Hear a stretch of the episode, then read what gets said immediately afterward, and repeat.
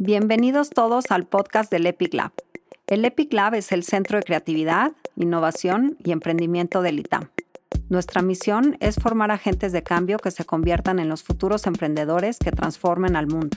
Sí, al mundo. En este espacio te acercamos a las personas que están diseñando, cambiando y desafiando al ecosistema emprendedor en México y Latinoamérica. Podcast del Epic Lab. Muy buenos días.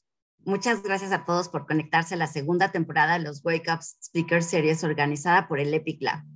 El Epic Lab es el centro de creatividad, innovación y emprendimiento del ITAM.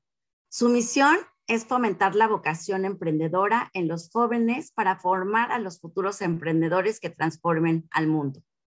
La serie de este ciclo está enfocada en mujeres emprendedoras. Es importante tener espacio para las mujeres que están solucionando problemas relevantes a través de negocios disruptivos y escalables en prácticamente todas las industrias. En el Epic Lab estamos convencidos que a través de estas pláticas uno no solo aprende y se informa de lo más importante que está pasando en temas de innovación y emprendimiento en Latinoamérica, sino que también nos inspiramos a convertirnos en agentes de cambio. Esta serie de pláticas es posible gracias al apoyo de la red de amigos EPIC, la cual está conformada por exalumnos que buscan apoyar el emprendimiento. Si quieres formar parte de esta red, por favor, envíanos un correo a epiclab.itam.mx. El tema de hoy es Insurtech y reinventando los seguros y nos acompañan Eva Sander. Eva Sander se especializa en la creación de estrategias de contenido para múltiples canales de distribución, enfocadas en el desarrollo de la audiencia aprovechando las oportunidades que la economía social abre Eva está comprometida con empoderar a creadores de industrias creativas y a lanzar Accountability Lab en México y Sendala, una startup insurtech que busca brindar cobertura de seguros asequible a millennials, generación X, generación Y, de una manera más fácil, transparente y 100% digital.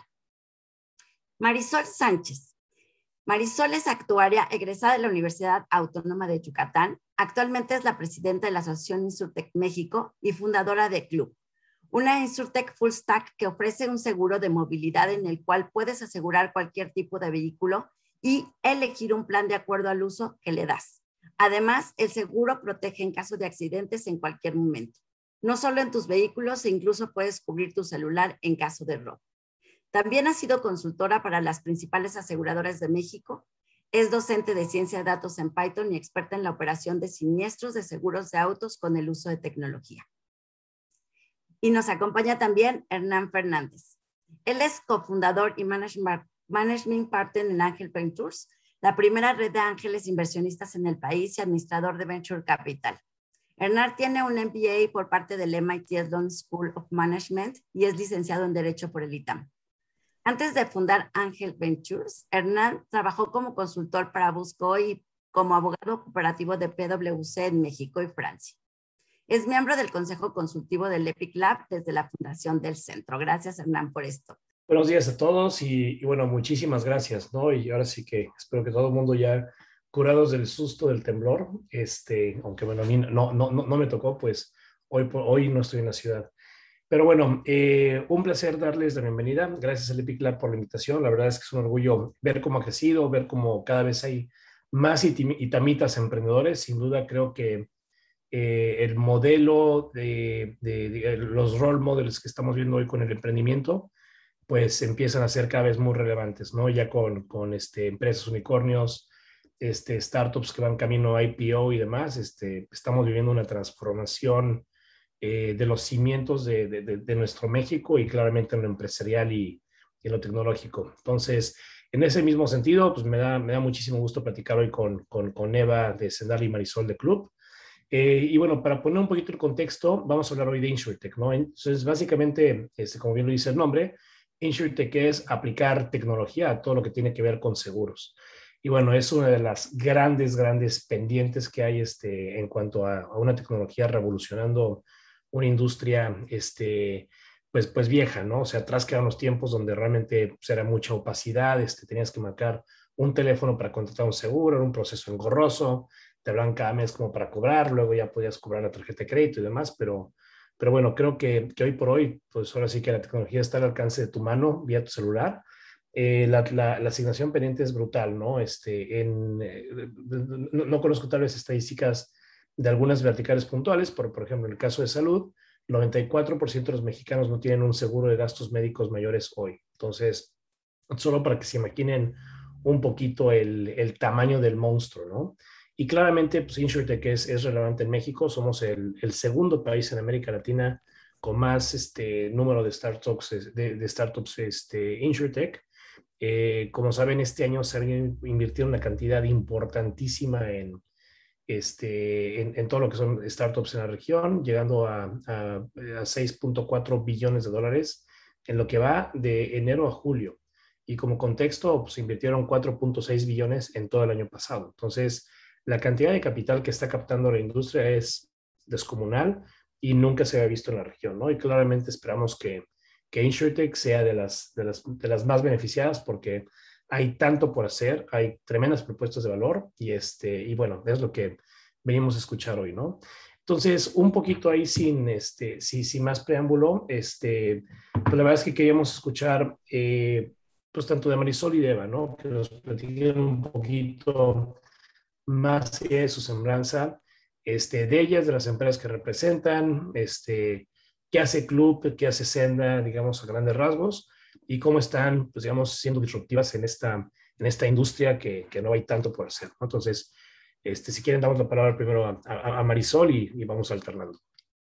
Va, perfecto. Pues buenos días a todos. Antes que nada, muchas gracias a todo el equipo de Epic Lab otra vez por la, por la invitación. Un placer participar aquí y un placer participar con, con Eva, que somos muy cercanas en, en la asociación InsurTech, y también con Hernán, eh, que participa muy activamente en todo este sector de emprendedores. Entonces, pues bueno, para platicarles eh, brevemente de Club, pues como ya mencionaba Ana, en Club ofrecemos un seguro eh, que le llamamos un seguro de movilidad. Entonces, es un seguro que nace de los seguros tradicionales de autos, pero se combina pues con las nuevas tendencias o con los nuevos, las nuevas formas de vida que hoy tenemos en, en diferentes partes del país, ¿no? Una combinación de que algunos días utilizamos nuestro coche, algunos días utilizamos el transporte público, algunos días eh, las plataformas de, de, choferes privados, etcétera. Entonces, esta, esta cobertura te cubre no solamente a tu vehículo o a tus vehículos, porque puedes incluir varios, sino también te cubre a ti como persona. Es decir, si tú tienes un accidente en el transporte público, en tu bicicleta, caminando o simplemente este, en tu trabajo, también incluye una cobertura de accidentes personales para proteger a tu persona. Y no solo eso, antes de lanzar la cobertura, nosotros hicimos eh, algunas encuestas y un pequeño análisis y también descubrimos que una de las principales preocupaciones de los mexicanos es que nos roben eh, pues los artefactos tecnológicos que tenemos con nosotros, entre ellos pues el celular, ¿no? Y, y entonces decidimos agregar esta cobertura también al seguro. Por lo tanto, pues ya tenemos la cobertura de todos tus vehículos y me refiero a todos, pueden ser todos tus autos, si tienes un auto y una moto, también la moto, e inclusive si tienes monopatines, scooters, bicicletas, bicicletas eléctricas, todo, cualquier tipo de vehículo puedes incluirlo en una misma póliza y además tener esta cobertura de accidentes personales en cualquier momento y también la cobertura de robo del teléfono, ¿no? Entonces, nosotros somos una eh, empresa totalmente independiente, es decir, nosotros aseguramos a nuestros propios miembros, trabajamos con un esquema di distinto al de una aseguradora, no somos una aseguradora, somos una InsurTech eh, full stack eh, con un esquema eh, disruptivo que es el de una mutualidad. Entonces nosotros cubrimos gran parte del riesgo entre nuestros propios mie miembros y a pesar de eso, pues estamos reasegurados también por una, pues una reaseguradora multinacional que es Munich Re. Muchas gracias, Marisol. Ahora, Eva, este, platícanos un poquito más de, de Sendala y lo que, los, los productos que estamos ofreciendo. Eh, bueno, pues igual, eh, buenos días a todos y a todas. Espero que el, que el, que el susto ya, ya se nos vaya pasando. Creo que, que trae al, al ambiente un, un, un, breve, gran recordatorio de, de, lo importante que es la vida, de lo importante que es la familia y de lo impredecible que es el mundo que estamos viviendo. Si ya de por sí lo habíamos conocido, creo que la pandemia vino también a trastocar muchas de las formas justamente que platicaba Marisol de, bueno, cómo te desplazas, cómo te mueves, en qué estás enfocado. Eh, me encanta estar de nuevo en, el ITAM. Tengo algunos años de ya no participar como, como docente. En, esa época estaba muy metida en el tema de legislación, de, cabildeo digital. Eh, y hoy pues me encanta estar aquí platicando de, de, Sendala, que al igual que Club, pues es una de las insurtechs del ecosistema mexicano que viene a presentar un modelo de negocio nuevo. Creo que esto es interesante, Hernán, porque eh, mucho de repente lo que vemos en el ecosistema emprendedor es grupos de emprendedores que les encanta el modelo de negocio que está funcionando en otro país y que deciden traerlo a México e implementarlo aquí.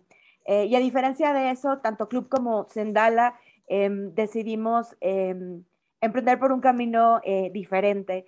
¿Qué es Sendala? Sendala es una plataforma que te permite asegurar tu, tu calma.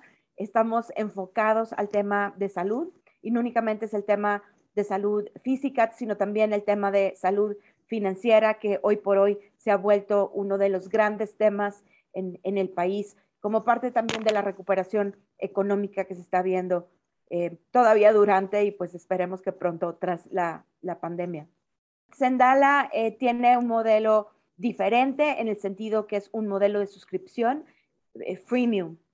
por ahí nos dijeron que éramos el, el Spotify de, los seguros.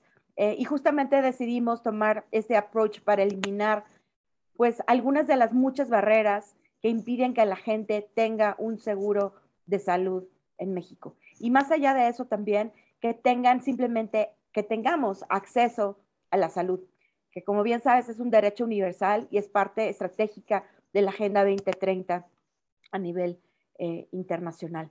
Eh, Sendala ofrece em, un seguro de salud que incluye, al igual que Marisol, eh, un tema de accidentes personales, que es importante en un país como el nuestro, pero también tiene una serie de coberturas enfocadas a ayudarte a solucionar de manera financiera, pues un momento crítico, ya sea que tengas una cirugía o bien tengas eh, una enfermedad de las que son llamadas catastróficas. Y son más catastróficas no únicamente por los estragos que pueden representar en tu salud, sino porque muchas veces em, el enfrentar el peso financiero de estas enfermedades puede llevar a, las familias a la quiebra. Em, para Sendala es importante el sentido de comunidad, porque muchas veces dices, bueno, es que a mí no me va a pasar, o si me pasa, pues ahí veo cómo me las arreglo. Pero la realidad es que si tú tienes un accidente tremendo o bien tienes em, una enfermedad gravísima, si vas con tu mejor amigo, tu mejor amiga, si vas con tu tía, si vas con tu prima, si vas con tus papás y les dices, oigan, ¿me ayudan? Es muy probable que te vayan a ayudar. Es muy difícil que te digan que no. Entonces, no únicamente te pones tú en riesgo al no cuidarte, sino pones en riesgo a tu primer círculo.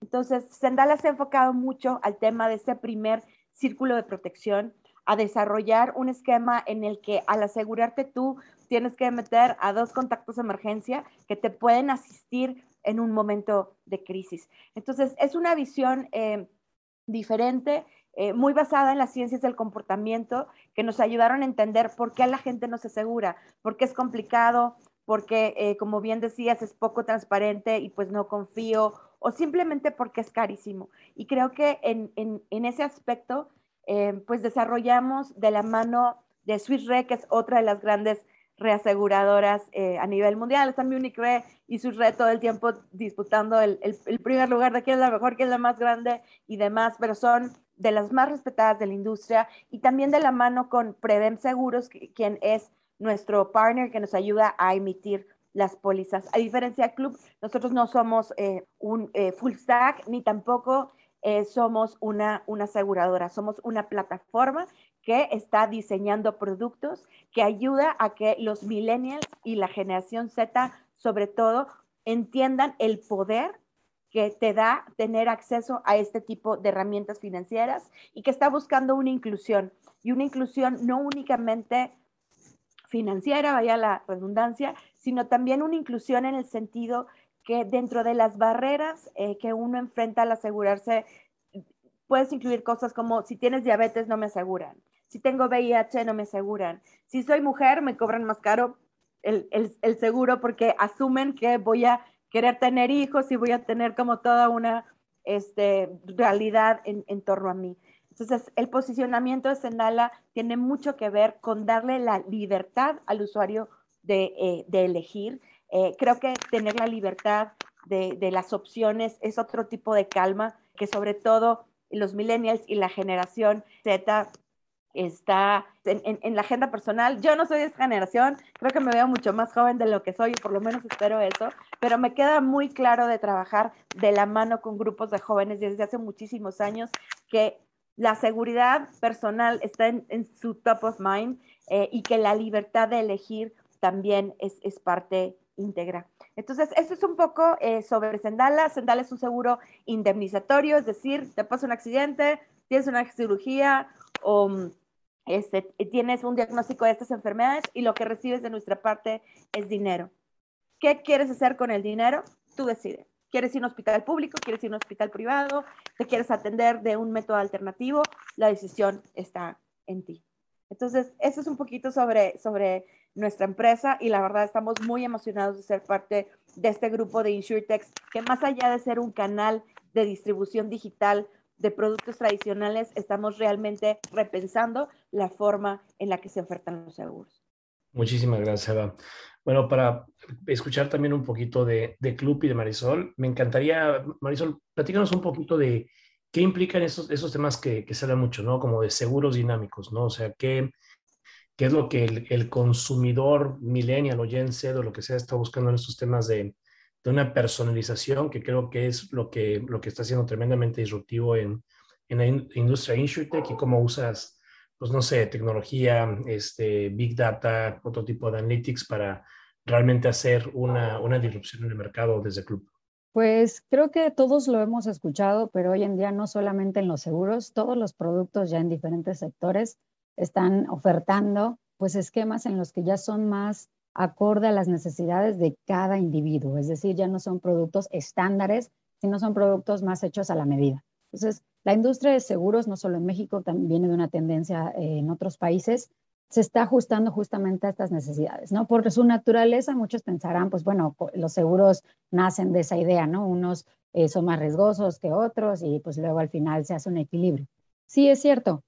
Lo único es que lo que se está haciendo es que, es que se generan grupos homogéneos, ¿no? Es decir, tú vas a estar en un grupo que, eh, que tiene las, las características similares a ti. Es decir, si, por ejemplo, en club, las personas que utilizan muy activamente su vehículo están en un grupo, las personas que solamente utilizan su vehículo una vez a la semana o quizá menos están en otro grupo y las personas que lo utilizan pues en una rutina normal como para ir al trabajo diario pertenecen a otro grupo, ¿no? Entonces, eh, en este ejemplo nosotros manejamos tres planes nada más en los que pues básicamente estamos segmentando los, a los, a los asegurados en tres grupos para hacer las primas un poco más eh, acorde a las necesidades de cada uno. Y esto surge principalmente porque pues en la pandemia muchos de nosotros no utilizábamos nuestro vehículo, ¿verdad? Ya que pues haciendo la cuarentena casi no lo utilizábamos, o si acaso para ir al súper, regresar del súper o ir a visitar a alguien muy cercano, porque tampoco podíamos hacer algunas visitas. Entonces, este tipo de seguros no solamente se está aplicando eh, en los seguros de auto, que es donde seguramente varios lo han escuchado, también se están aplicando en algunos seguros de, salud o gastos médicos, por ejemplo, para otorgar descuentos en las primas, en algunos seguros en Italia es muy conocido, que si tú haces ejercicio, tu seguro te sale gratis, ¿no? Que si tú escuchas eh, música, que la música al final genera eh, felicidad al cuerpo, lo que hace que estemos más saludables, también te hacen un descuento en la prima o simplemente agregas donaciones, algunos seguros que están redireccionados a, a ser donantes, agregan donaciones a ciertas causas en particular. Entonces, todo este, este tema de impulsar, ahora sí que eh, no solamente a hacer grupos segmentados, sino también va enfocado al tema de la prevención, ¿no? A, a una prevención que antes no existía. ¿no? Simplemente las aseguradoras aseguraban y se, se tomaban el riesgo completo, ¿no? Ahora lo que están buscando o lo que estamos buscando en el sector es incentivar a los mismos asegurados a tener una cultura de prevención, es decir, a manejar más responsablemente, a hacer ejercicio, a comer saludablemente, etcétera. Entonces, todo esto no solamente va enfocado a, generar grupos o primas eh, más, más eh, acorde a los asegurados o a sus necesidades, sino que también va, es un tema que se relaciona demasiado con el tema de la prevención, que hoy en día pues, es muy importante en el sector. Buenísimo, Marisol. Eh, ahí, digamos, recogiendo todo lo que dicen y demás, es, a mí me queda muy claro que tanto Club como, como Senda, como muchos otros InsurTech, nacieron antes de la pandemia, ¿no? Este, estamos hablando de fundaciones en 2018, 19, etcétera. Eh, y claramente, y creo que la comunidad itamita pues es un clarísimo ejemplo, ¿no? Este, ha cambiado drásticamente la manera en la cual pues consumimos educación, este, pedimos cosas al supermercado, este, visitamos al, al doctor a través de telemedicina o algunas otras y, y este, bueno, la, la, gran pregunta en la mente de todos los inversionistas, o fondos de venture capital, incluso emprendedores, es ¿qué se va a quedar post pandemia? ¿no? O sea, ¿cuál es ese, ese new normal? Que por lo menos los, los más Gen X esperamos que se parezca mucho al old normal, pero, pero pues es, es, una realidad que estamos cambiando, ¿no? Y, y, me encantaría escuchar este, de ustedes, y primero igual vamos con Eva, ¿cómo, cómo se dio esa transición, ¿no? O sea, ¿cómo, qué, tan, qué tan diferente es Sendari Club de 2019 a ahora? Este, ahora sí que, ¿cómo, los agarró, cómo, cómo, cómo te agarró el temblor? Aquí es cómo te agarró la pandemia cómo, cómo adaptaste tu, tu, oferta de producto y servicio hacia una realidad cambiante y, y, digamos, qué, qué lecciones aprendidas nos puedes dar de cómo se está consumiendo seguros o el producto de seguros este, por parte de estos usuarios durante la pandemia, ¿no? O, bueno, seguimos en la pandemia. ¿sí? Pues eh, como bien te acuerdas, Hernán, estábamos nosotros justo eh, listos para, para, para, sacar la marca, para dar a, a, conocer nuestro modelo de negocio cuando, cuando hicieron el anuncio, creo que, que la, la, última reunión que tuvimos como founders fue ahí en las oficinas de Angel Ventures y decimos, bueno, vamos a, darnos de, aquí a junio, movemos todo, eh, no pasa nada, va a ser un ratito. Eh, y, creo que nadie nos hubiéramos imaginado jamás estar viviendo lo que estamos viviendo ahorita. Entonces, ¿qué cambió? Yo les digo, bueno, lo que la pandemia se llevó, creo que se llevó esa certeza de, invencibilidad de muchos de nosotros, de una, de una resiliencia a lo mejor, sí desde una perspectiva eh, financiera, de, desde una visión de, del emprendedor, pero yo creo que, que, tiene un trasfondo también mucho más personal. O sea, este lío de, que es una enfermedad que no respeta clases sociales, que no respeta eh, geográficamente dónde vives, que, que, está en el aire que respiras, ¿no?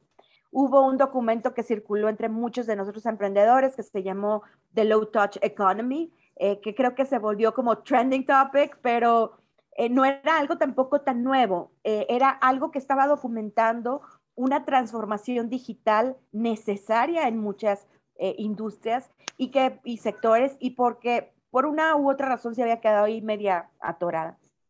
De ahí nos bajamos una capa y nos vamos al, al, al low touch insurance en donde quedó muy clara la necesidad de digitalización de muchos de los procesos de las aseguradoras que se han negado a subirse al barco de lo digital porque tienen sistemas legacy.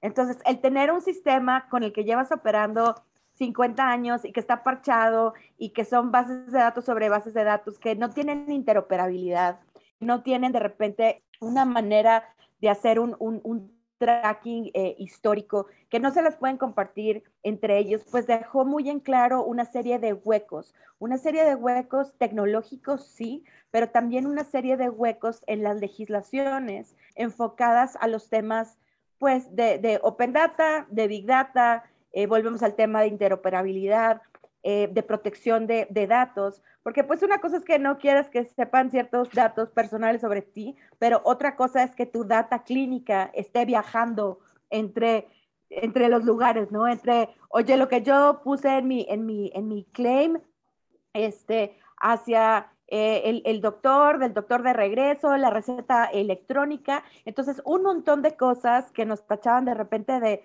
locos a los geltequeros, a los insurtequeros, era eso todavía no se necesita en nuestro país. Estamos muy retrasados. Pues, ¿qué creen?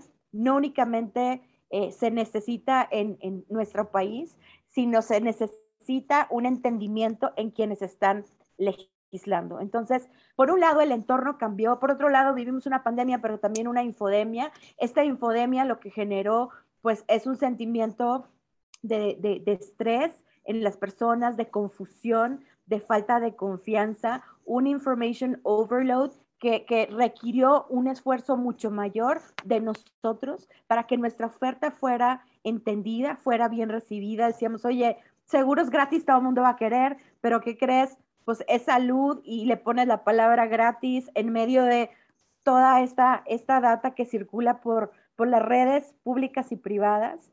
Eh, generó un, un, reto muy importante para nosotros. Nos hizo también replantear nuestro product pipeline y acelerar el lanzamiento de algunos eh, eh, productos y servicios que teníamos por ahí, como algo que ahorita se llama Carnet Salud, en donde puedes registrar tu vacuna COVID, puedes registrar también tus pruebas COVID para tener pues este documento móvil que también se queda de repente truncado por la falta de apertura, pero no podemos implementar, por ejemplo, una estrategia blockchain para asegurarnos que ese PDF con ese QR code es real y este eh, del producto final, como puede ser la vacuna, como de, de, los carnets, pues ha sido todo un tema entre las personas que estamos dedicadas a temas de transparencia y anticorrupción. Entonces, cambiaron muchas cosas, cambió sobre todo el valor que le ponemos a la salud y la conciencia sobre el costo de, de, la enfermedad, pues los hoyos de la infraestructura sanitaria que hay en nuestro país también.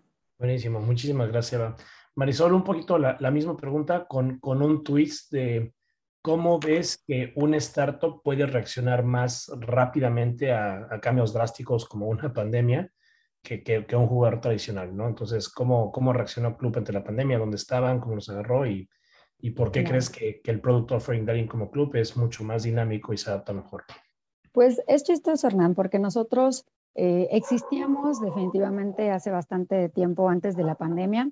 Éramos una insurtech, como seguimos siendo. Sin embargo, no ofrecíamos este producto. Este producto, o más bien esta idea de ofrecer nuestro propio seguro, nació en la pandemia. Nosotros somos una insurtech que nació de, desde lo más pues, original de las, de las InsurTech, ofreciendo tecnología a las aseguradoras.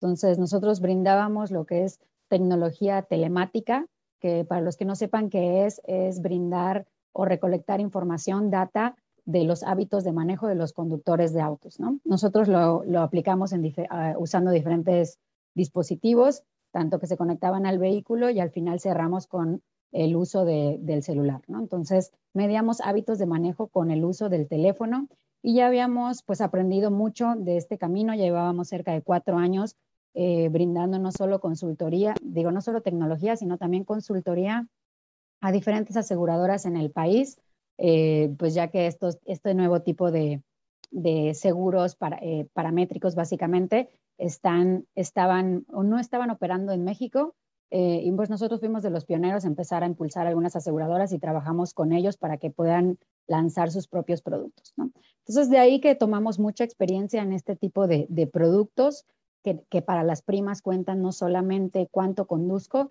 sino también cómo conduzco. Eh, y fuera de eso, pues también estuvimos trabajando con otras aseguradoras de, de, de, otros países en las que somos proveedores de tecnología también. Y de ahí eh, que nos surgiera la idea de lanzar nuestro propio producto. ¿Por qué? Fue un tema que involucró, pues, yo diría que eh, dos factores principales. Obviamente hay mucho alrededor de esto, pero los principales factores fueron eh, un poco la frustración de trabajar con las aseguradoras y aquí el tema de la poca flexibilidad y pues un poco son bastante más lentos que las InsurTech para, para implementar cambios. Y, por otro tema vino la pandemia. Entonces vino la pandemia y nos empezamos a dar cuenta que en México ninguna aseguradora estaba ofreciendo pues disminuir las primas, aunque la siniestralidad estaba bajando y bajó hasta el 80% en, autos, eh, ninguna estaba disminuyendo sus primas o ofreciendo planes eh, adaptables eh, o descuentos dentro de lo que eran los productos de seguros, ¿no? Y a pesar de la experiencia que nosotros teníamos, nos frustraba mucho trabajar con aseguradoras, presentarles, pues obviamente como consultores, nuestra experiencia trabajando con otras aseguradoras de diferentes países que habíamos eh, estado desarrollando este tipo de productos con diferentes aseguradoras y de todas maneras tenía, era, era como partir desde cero, ¿no? Nadie escucha, nadie oye, nadie siente eh, y simplemente pues es volver a empezar a hacer las mismas pruebas, volver a empezar a hacer las mismas tarifas, partir desde cero básicamente, a pesar de que nosotros les dábamos pues ya básicamente los, eh, los informes de lo que está pasando en otros países, lo que hemos estudiado y lo que hemos aprendido. ¿no? Entonces, estos dos temas, la pandemia y la frustración, nos impulsaron a diseñar nuestro propio producto. Y antes de, de decidir lanzarlo con una aseguradora, fue aquí donde empezamos a explorar la alternativa de salir con un reasegurador y no con una aseguradora. Entonces empezamos las pláticas con el equipo de, de Munich Re, todavía para finales de 2020. Eh, esto se nos ocurrió a mediados de 2020, o sea, en plena pandemia totalmente, y decidimos lanzar nuestro producto a finales del año. Ya se había eh, sumado a nosotros Munich Re, y aquí voy a responder algunas de las preguntas que, mencionan. Nos preguntaban, por ejemplo, si nosotros, eh, ya que no estamos constituidos como una aseguradora, eh, ¿quién regula el producto? Somos una mutualidad y estamos reconocidos ante la comisión. Las mutualidades existen desde hace muchos años. Eh, es común que sean o que se agrupen conductores, por ejemplo, de taxis, conductores de camiones, conductores de tractocamiones o autobuses, y la Comisión Nacional de Seguros y Fianzas las regula. Tienen otro tipo de regulación, sí es cierto, no, no nos aplica toda la regulación de una aseguradora como tal, pero estamos ahora sí que, digamos que bajo, bajo la sombrilla de la misma comisión y en cualquier momento pues tenemos que dar reportes, eh, brindar, eh, estar abiertos a auditorías, estar abiertos a que revisen todo. Al ser una mutualidad, también nuestros estados financieros pues tienen que estar abiertos a nuestros miembros. Eh, obviamente nuestro reasegurador eh, lleva muy de cerca el tema de, las reservas también, entonces cubrimos con el tema de las reservas también y, con gran parte de pues, todos los acuerdos entre, aseguradoras, porque obviamente trabajamos con muchas aseguradoras a pesar de no ser parte de como tal una aseguradora. Entonces, el año pasado decidimos eh, explorar esta alternativa, eh, Munich Re se subió con nosotros también y, lanzamos todavía a finales del año pasado. Entonces, Club podría decir que es un producto que el seguro de club no solamente se transformó en la, en la pandemia, nació con la pandemia. O sea, fue, fue una necesidad identificada y que decidimos lanzar en ese momento porque era justamente el momento preciso para sacar un producto como este tan flexible y tan acorde a las necesidades eh, que fueron más, más fuertes con la pandemia, no solamente en la parte de un producto de este tipo en el que, en el que tú pagaras un seguro acorde a a qué tanto o cómo utilizas tu auto, sino también un producto que vendieras de forma digital, ¿no? Ya que en México, eh, pues sabemos que actualmente todavía la fuerza de ventas de México está liderada por los agentes de venta y sin embargo el año pasado la apertura de los mexicanos fue mucho más grande que la tendencia que se veía venir a la compra de seguros de manera digital, ¿no? Y me refiero a manera 100% digital, porque muchos dicen, lo compré digitalmente, ¿no? En una plataforma pero el hecho de que hayas tenido contacto por teléfono con alguien, que hayas tenido eh, pues una atención vía WhatsApp o que hayas tenido cualquier tipo de interacción humana, significa que no fue 100% digital, ¿no? Un seguro vendido 100% digital es en el que entiendes todo perfectamente desde el momento en el que te da la publicidad hasta en el que llegas a la página, hasta el momento en el que lo, eh, lo pagas y no tienes ninguna fricción, ¿no? Entonces, esa, esa tendencia era muy baja antes de la pandemia y con la pandemia incrementó bastante. Todavía, lleva no me dejará mentir, todavía tenemos que aplicar una gran fuerza en la parte de contact center, ya sea por llamada o por vía WhatsApp, que, está, que ha tenido una gran tendencia. Sin embargo, eh, ya el tema de, de, venta digital ha incrementado muchísimo en estos, en estos meses. Buenísimo, muchísimas gracias Marisol. A ver, pero hay una pregunta este, que, que me voy a adelantar, ¿no? Por, pero lo, lo, que quería formular viene, viene muy relacionado, que dice, ¿qué necesita cambiar en México para que la industria de los seguros, y en concreto InsurTech, tenga mejor permeabilidad en población? Y aquí quiero hacer un segue hacia el tema de bancarización, ¿no? O sea, como que seguramente tenemos identificado que hay una tremenda o muy baja bancarización en México, y eso claramente tiene que impactar en, la, en las InsurTech, ¿no? De ahí también que es, un, es uno de los retos más grandes, pero al mismo tiempo es, este, es una de las grandes oportunidades. Dado que InsurTech puede ofrecer seguros mucho más asequibles que las, que las este, aseguradoras normales, ¿cómo, ¿cómo ven, este, no sé, la baja bancarización, entre otros retos que puede tener México para la adopción de este tipo de, de productos y servicios? ¿no? Entonces, esta la arrancamos contigo, Eva. Híjole, y, y, también Marisol se puede atacar a la risa porque siempre me tocan como los comentarios eh, eh, incómodos, ¿no? hablar de, de, elefante blanco en la, en la habitación. Hay, hay algo, Hernán, que es muy que es muy profundo. O sea, hablamos de inclusión digital, hablamos de inclusión financiera y nos ponemos a hacer estas grandes cosas que para mi gusto de repente son meramente cosméticas. Y hay una falta de entendimiento que aunque hemos logrado avanzar en materia de inclusión financiera, eh, la gente tiene estos productos, acceso a los mismos o tiene hasta una tarjeta de banco, no voy a decir cuál, y no sabe para qué sirve. O sea, sabe que la puso en el cajero y que el cajero le da dinero, pero es un analfabetismo financiero funcional. Somos analfabetas funcionales en materia financiera y en materia digital mucho tiempo. Y yo le atribuyo, la verdad, este problema a la falta de poner a la persona en el centro.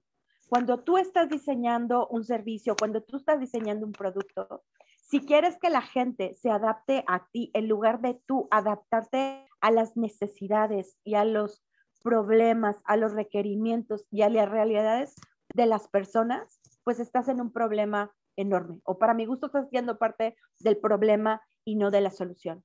Entonces, todo este movimiento como de, de, behavioral economics, que por ahí también leí una pregunta, o de, de, ciencias del comportamiento, todo este rollo del Human Centered Design y todas estas nuevas técnicas que, que nos ayudan a entender mejor a, a quienes vamos eh, eh, dirigidos, creo que, que son claves. Entonces, ¿qué necesita cambiar en la industria en general?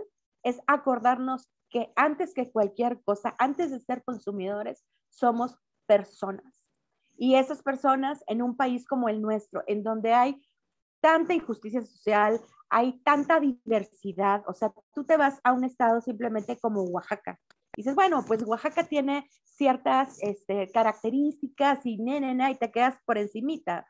Pero si vas a la Guelaguetza y te das cuenta de todas las etnias diferentes y de cómo cada región es diferente por la geografía, o sea, es un tema de geografía económica, es un tema de movilidad y no únicamente de la que ya nos platicó Marisol, sino también de movilidad social, en donde si no llevamos el entendimiento de la, de la realidad de nuestro lado y le ayudamos al usuario final a entender el significado de aprender a utilizar estas herramientas y no únicamente de tener acceso a ellas, pues no vamos a seguir avanzando. Es muy triste si te pones a analizar data de, la OCDE o de alguna de otras estas grandes instituciones, Banco Mundial, el, el BID y demás, ¿en, qué lugar está México, no? Y parte de en qué lugar está México en, términos de competitividad tiene mucho que ver con, la, con los niveles de corrupción,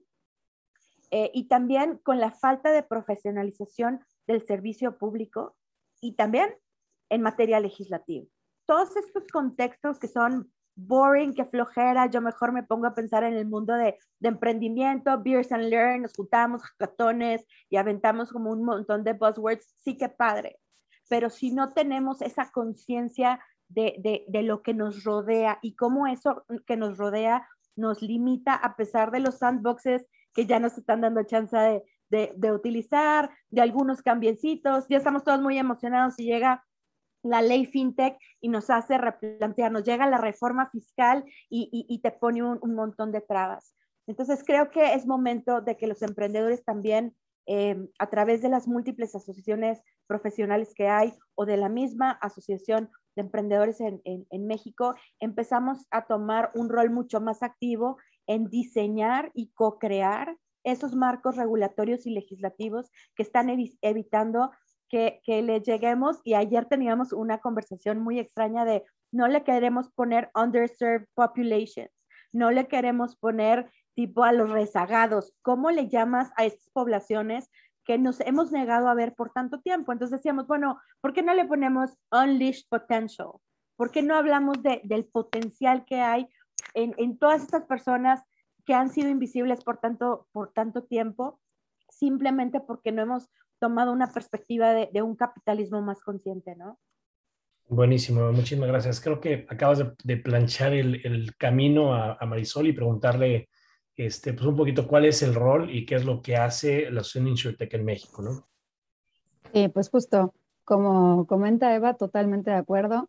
Eh, pues estamos, sí estamos yo diría que muy relacionados totalmente con el tema de, las, de las, financieras eh, o, del, o, de la parte fintech. Por un lado, para dar algunas cifras a conocer, pues, eh, pues aproximadamente menos de la, del 50% de la población está bancarizada, ¿no? Y correlacionado a esto, la penetración de los seguros en México es aproximadamente del 2% per cápita en global, ¿no? Incluyendo todos los seguros. Ahora, para compararlo con, la, y, el tipo de correlación que puede haber, Chile es uno de los, bueno, no es uno, es el país con la mayor penetración en seguros en Latinoamérica y ellos tienen una, una bancarización del 88%. Entonces, simplemente con esto nos podemos dar cuenta de qué tan importante es el tema de la bancarización en los seguros, ¿no? Como bien comentaba, pues Eva, no solamente es un tema en que estamos cambiando, no, no solamente es un tema en el que la gente no sabe utilizar eh, pues los recursos financieros que se están creando, sino que a veces no, no, solamente no los sabe utilizar, no los quiere utilizar, porque incluso hay personas eh, hoy en día que cuentan con sus tarjetas bancarias y tienen la oportunidad de pagar por Internet, pero la desconfianza eh, todavía pues, se genera, principalmente en las personas mayores, y, prefieren ir a un banco o una sucursal bancaria a hacer un depósito que hacer una, eh, una transferencia a través de las plataformas o simplemente un pago vía digital, ¿no? Eh, y con esto lo relaciono directamente a, la, a, los temas de la asociación, ¿no? El fin último de la asociación, y yo diría que de la asociación, que de la Comisión Nacional de Seguros y Fianzas, de la AMIS, de la Asociación de Agentes de Seguros y de la Asociación de Abogados Igual en Seguros, nuestro fin último es ofrecer mejores productos y permear a toda la población en México con el tema de la relevancia en seguros, es decir, incrementar la penetración de los seguros en México. Es, es nuestro fin último para todos, ¿no?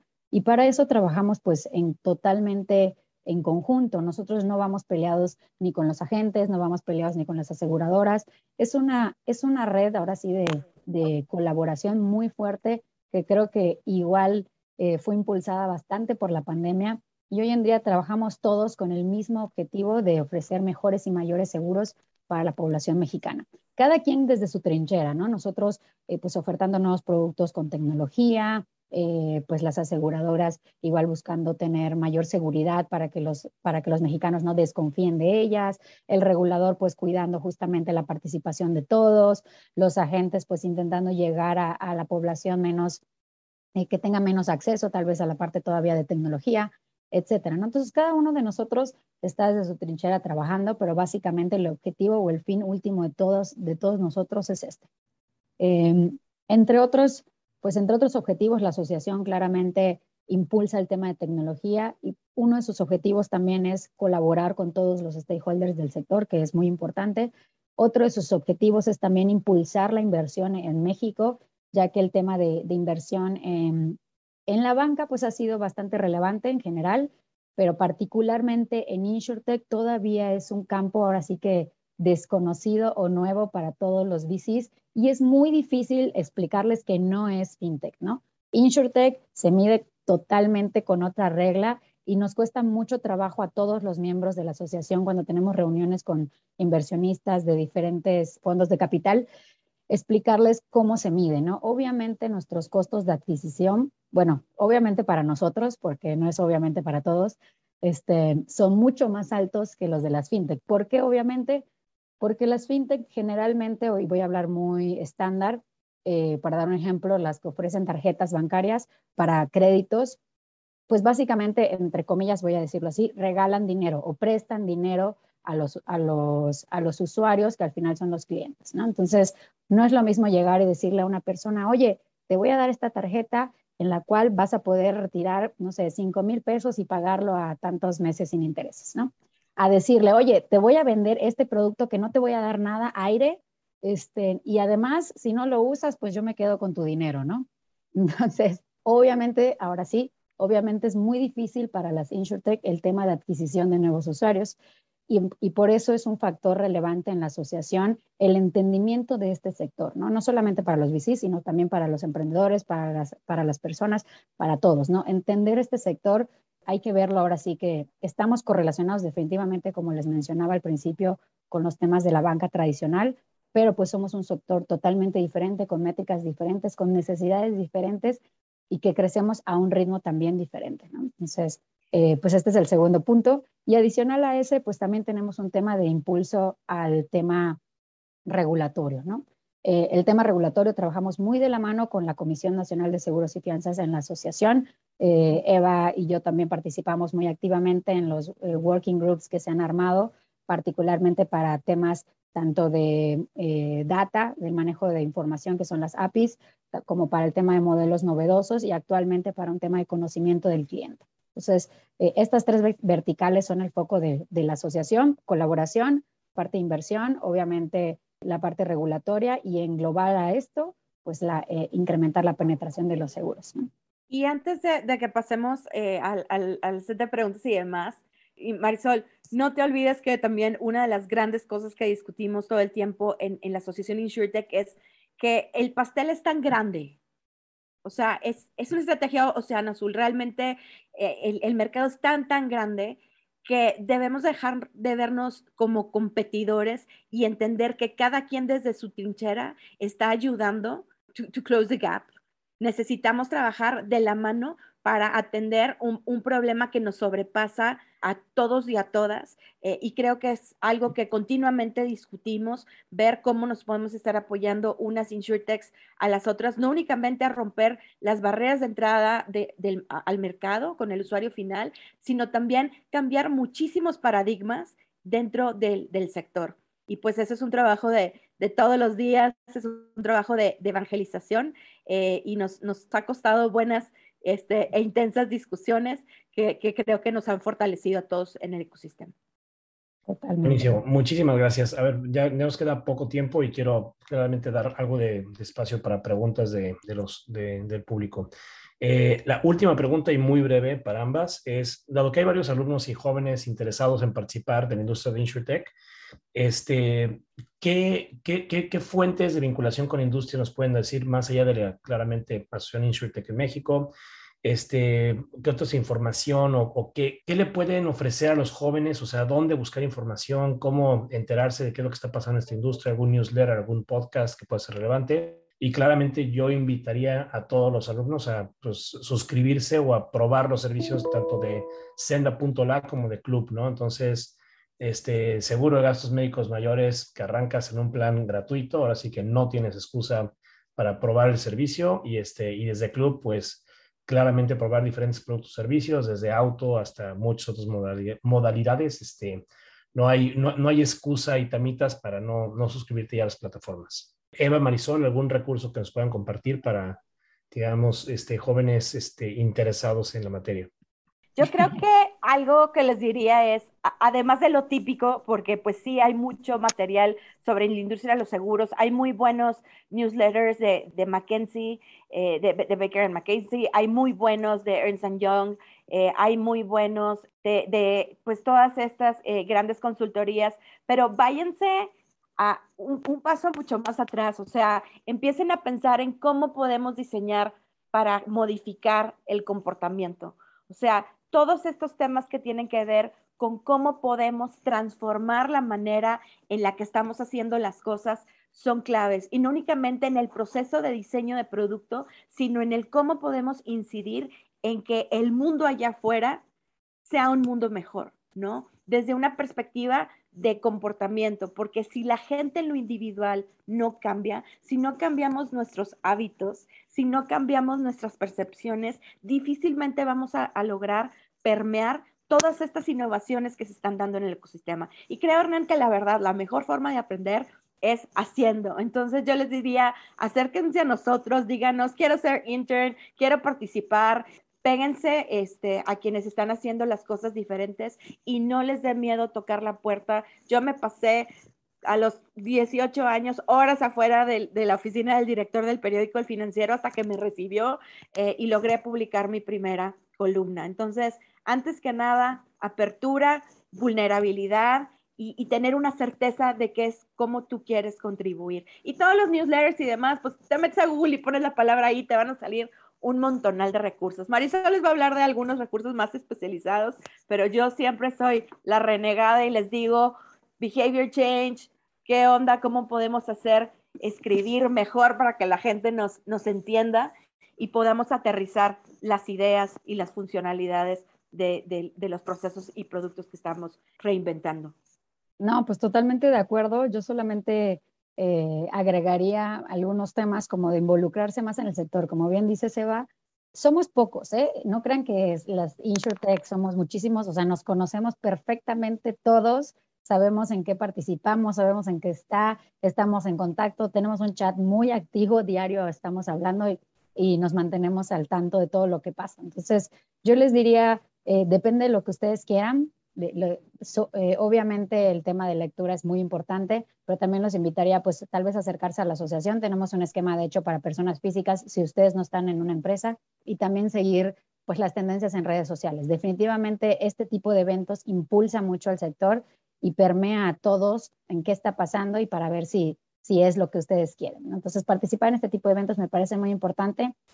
Ahora con respecto eh, a data, y a los que estén más interesados, básicamente les pondría de tarea que entren a la página de la asociación. Ahí está el listado de miembros, pueden revisarlos uno por uno para ver qué hace cada uno, eh, pueden compararlos con otros países. Si quieren específicamente temas pues, de emprendimiento, pueden entrar igual a Crunchbase, eh, ver las bases de datos de las, de las mismas insurtechs en otros países, comparar cuánto es lo que se está levantando igual en inversión, ahí viene mucha información. Y particularmente del, sector asegurador, pues está están las plataformas de la comisión que ya son abiertas y ahorita les paso la, liga por el, por el chat, pero hay mucha data, ¿no? O sea, hay mucha data por donde le quieran ver, eh, depende de lo que ustedes estén buscando, si son cifras del sector, si son cifras de innovación, si son tendencias en tecnología, para lo que ustedes quieran hay muchísima información, ¿no? Y a mí me emocionó, por ejemplo, muchísimo también eh, entender las historias de, los que han roto la, industria, o sea, como, puede ser Lemonade, ¿no? Todo el mundo decimos, ojalá que podamos lograr el entendimiento eh, que lograron ellos, obviamente pues de la mano de uno de los grandes fundadores o impulsores de todo el tema de, de behavioral, pero váyanse al medium de Lemonade y pónganse a leer la historia de, de, de, los retos que tuvieron, de los cuestionamientos que se hicieron a manera interna y de cómo han llegado. Entonces, ir siguiendo el journey personal de los founders, es, importante, no únicamente en, lo que nos ha ido bien, sino también en lo, en lo que nos ha ido mal y cómo lo hemos ido resolviendo. Yo creo que esas historias de resiliencia les van a dejar muy en claro que si, si quieres, puedes, y si te apasiona, lo debes de seguir. Creo que la pandemia nos ha dejado en claro que, vida solo hay una y se nos puede ir en, en cualquier momento. Entonces, no se queden con las ganas